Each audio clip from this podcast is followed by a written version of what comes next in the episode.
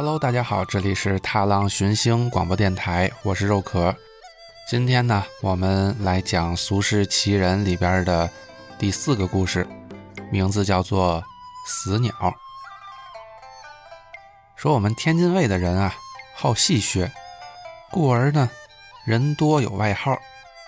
有人的外号啊，能当面叫；有人的外号呢，他就只能背后说。这要看呐。这外号它是怎么来的？凡事啊，这有外号呀，它必有一个好笑的故事。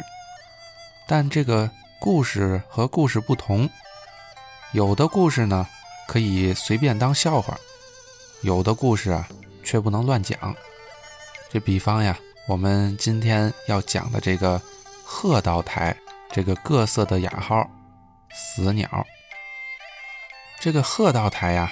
相貌普通，赛个猪崽儿，但真人不露相，能耐暗中藏。他的能耐呀，有两样，一个是伺候头，这另一个呀是伺候鸟。这伺候头就是伺候上司，这件事儿是特别的一功，整天呢，你得跟在上司的屁股后边。跟慢了，跟紧了，全都不成。跟得太慢呢，你遇着事儿了，你上不去，这叫上司着急。但是呢，你跟得太紧了，弄不好一脚踩在上司的后脚跟儿，反而惹恼了上司。而且啊，你光赛条小狗似的跟在后边，那也不成，你还得善于察言观色，得能摸透啊。这上司的脾气，知道嘛时候该说嘛，嘛时候不该说嘛。挨训的时候啊，俯首贴耳；挨骂的时候，你还得点头称是。因为啊，这上司骂人，他不准是你的不是，有的时候啊，不过就是上司想发发威、舒舒气罢了。如果你要是耐不住这性子，哎，皱眉撇嘴，露出这烦恼的样子，那可就叫上司记住了。从此，你这官儿也不是越做越大，而是越做越小了。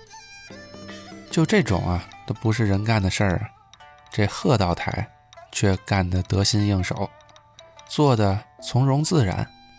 人说贺道台这些能耐，都出自他的天性。说他天生是上司的撒气篓子，一条顺毛驴儿，三脚也踹不出个屁来，对吗？咱说完他伺候头，咱再说他伺候鸟。这伺候鸟的事儿也是另外一功。别以为把这个鸟关在笼子里，放点米，给点虫，然后再加点水，这鸟就能又蹦又跳的。这一种鸟啊，有一种鸟的习惯，差一点儿就得闭眼枪毛搭了翅膀。一只鸟呢，还有一只鸟的性子，不依着它，它就不唱不叫，动也不动。这活的呀，也赛跟这死了差不多。人说这鹤道台的上辈子，他准是鸟，因为啊，他对这个鸟的事儿啊。全懂，无论嘛鸟，经他那双小胖手一摆弄，是毛儿鲜亮，活蹦乱跳。嗓子呢，个个赛得过在天福茶园里那个唱烙子的一毛蛋。这第二年立夏的转天，在长关做事的一位林先生，打江苏常州老家歇假回来，带给了他。一只八哥，这八哥啊，腿粗爪硬，通身乌黑，嘴儿金黄，这叫起来呀，站在大街上也听得清清楚楚。这贺道台心里欢喜，说：“这公鸡的嗓门也没他大。”林先生笑道：“哎，就是学人说话还差点儿，他总不好好学。”怎么教啊也不会，可是呢，有时你不留神的话，却给他学去了。不过呀，到您手里一调理，保准有出息。”贺道台也笑了，说道：“过三个月，我叫他能说快板儿。”然而，这八哥好比烈马，一时极难驯服。这贺道台呀，他用尽法子，他也学不会。贺道台骂他一句“笨鸟”，第二天他却叫了一天笨鸟，叫他停嘴，他偏不停。前院后院都听得清清楚楚，午觉也没法睡了。贺道台呢，就用罩子。把笼子严严实实的罩了多半天，他才不叫了。到了傍晚，这太太怕把他闷死，就叫丫鬟把罩子摘去。他一露面，竟对太太说：“太太起痱子了吧？”把太太吓了一大跳。再一想，这不是前几天老爷对他说的话吗？不留神啊，竟给他学去了，逗得太太咯咯笑了半天。待贺道台回来，对老爷说了，没等他叫八哥再说一遍，八哥自己又说：“太太起痱子了吧？”这贺道台呀，给逗的也是咧嘴直笑，还说：“这东西连声音也学我。”太太说：“没想到这坏东西竟这么聪明。”自此，这贺道台呀，分外的仔细照料他。日子一长了呢，他倒是学会了几句什么“给大人请安，请您坐上座，您走好了”之类的话，只是呢不好好说。可是他抽冷子就蹦出几句老爷太太平时说的“起痱子”那类的话，反倒呀把客人逗得大笑，直笑得前仰后合。这知府大人就说了：“贺大人。”从他身上就知道您有多聪明了。这贺道台得意这鸟，更得意自己。这话呢，就暂且按下不提。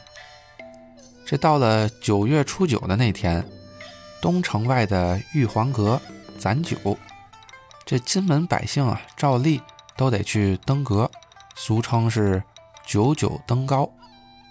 此时天高气爽。登高一望，心头舒畅，这快垒皆无。这天，直隶总督玉露也来到了玉皇阁，兴致非常好，顺着那又窄又陡的楼梯，一口气直接爬到了顶上的清虚阁。随同来的文武官员全都跑前跑后，哄他高兴。这贺道台自然也在其中。他指着三岔河口上往来的帆影，说些提兴致的话，直叫这个玉露大人心头赛开了花。从阁上下来，贺道台便说自己的家就在不远，希望大人赏脸，到他家去坐坐。这玉大人平日啊，绝对是不肯屈尊到属下家中做客，但是呢。他今日兴致高，竟然答应了。贺道台的轿子便在前面开道，其余官员啊跟随左右，骑龙驾虎一般去了。贺道台的八哥笼子就挂在客厅的前窗。玉大人一进门，他就叫：“给大人请安。”声音嘹亮，一直送进玉露的耳朵里。玉大人愈发的兴高采烈，说道：“哎。”这东西竟然比人还灵！贺道台应声便说：“还不是因为大人来了，平时怎么叫他说，他也不肯说。”待端茶上来，八哥忽悠叫道：“这茶是明前茶。”玉大人一怔，扭头对那笼子里的八哥说：“哎，这就是你错了。现在是什么时候了？哪儿还有明前茶呀？”上司打趣，下司失笑，笑声啊灌满客厅，并一起惨笑这八哥是个傻瓜。贺道台说：“大人，真是一句切中了要害。其实啊，这话并不是我教的，这东西总是时不时的 哎蹦出来一句不知道哪来的话。知府大人笑道：“还不是平日里说者无意，听者有心。想必贺大人总是喝好茶，他就把茶名全给记住了。”玉露也笑道：“哦，有什么好茶，也请玉露我尝尝。”大家又笑起来了。但这八哥听到“玉露”两个字，忽然翅膀一抖，跟着全身的黑毛全耸起来，好在发怒似的，声音又高又亮的叫道：“玉露那个王八蛋！”满客厅的人全怔住了。其实这一句众人全听到了。就惊呆在那一刻，这八哥又说了一遍：“玉露那个王八蛋。”说的又清楚又干脆。玉露忽的手一甩，把桌上的茶碗全抽到了地上，怒喝一声：“太放肆了！”贺道台慌忙的趴在地上，声音抖得都快听不见了：“这这不是我叫的。”话到这里，不觉卡住了。